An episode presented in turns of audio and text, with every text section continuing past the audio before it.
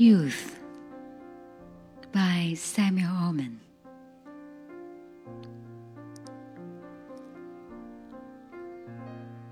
Youth is not a time of life, it is a state of mind. It is not a matter of rosy cheeks, red lips, and supple knees. It is a matter of the will, a quality of the imagination, a vigor of the emotions. It is the freshness of the deep springs of life. Youth means a temperamental predominance of courage over timidity, of the appetite for adventure over the love of ease. This often exists in a man of 60 more than a boy of 20.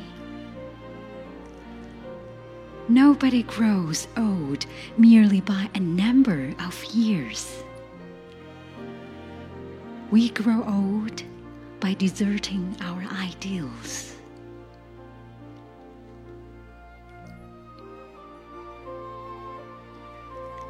Years may wrinkle the skin, but to give up enthusiasm wrinkles the soul. Worry fear, self distrust bows the heart and turns the spirit back to the dust.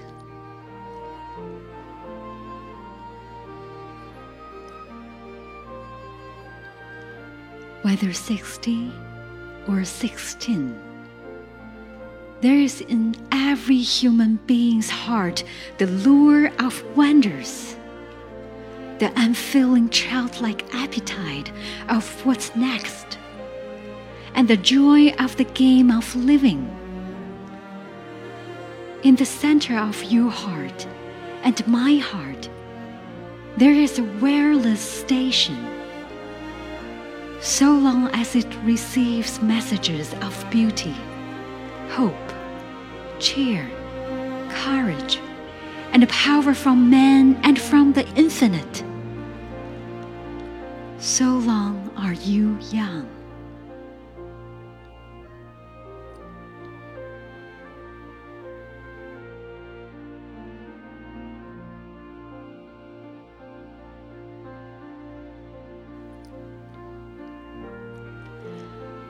When the aerials are down, and your spirit is covered with snows of cynicism and the eyes of pessimism, then you have grown old, even at 20.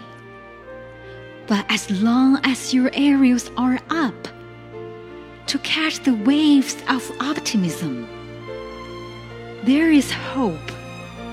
You may die young at 80.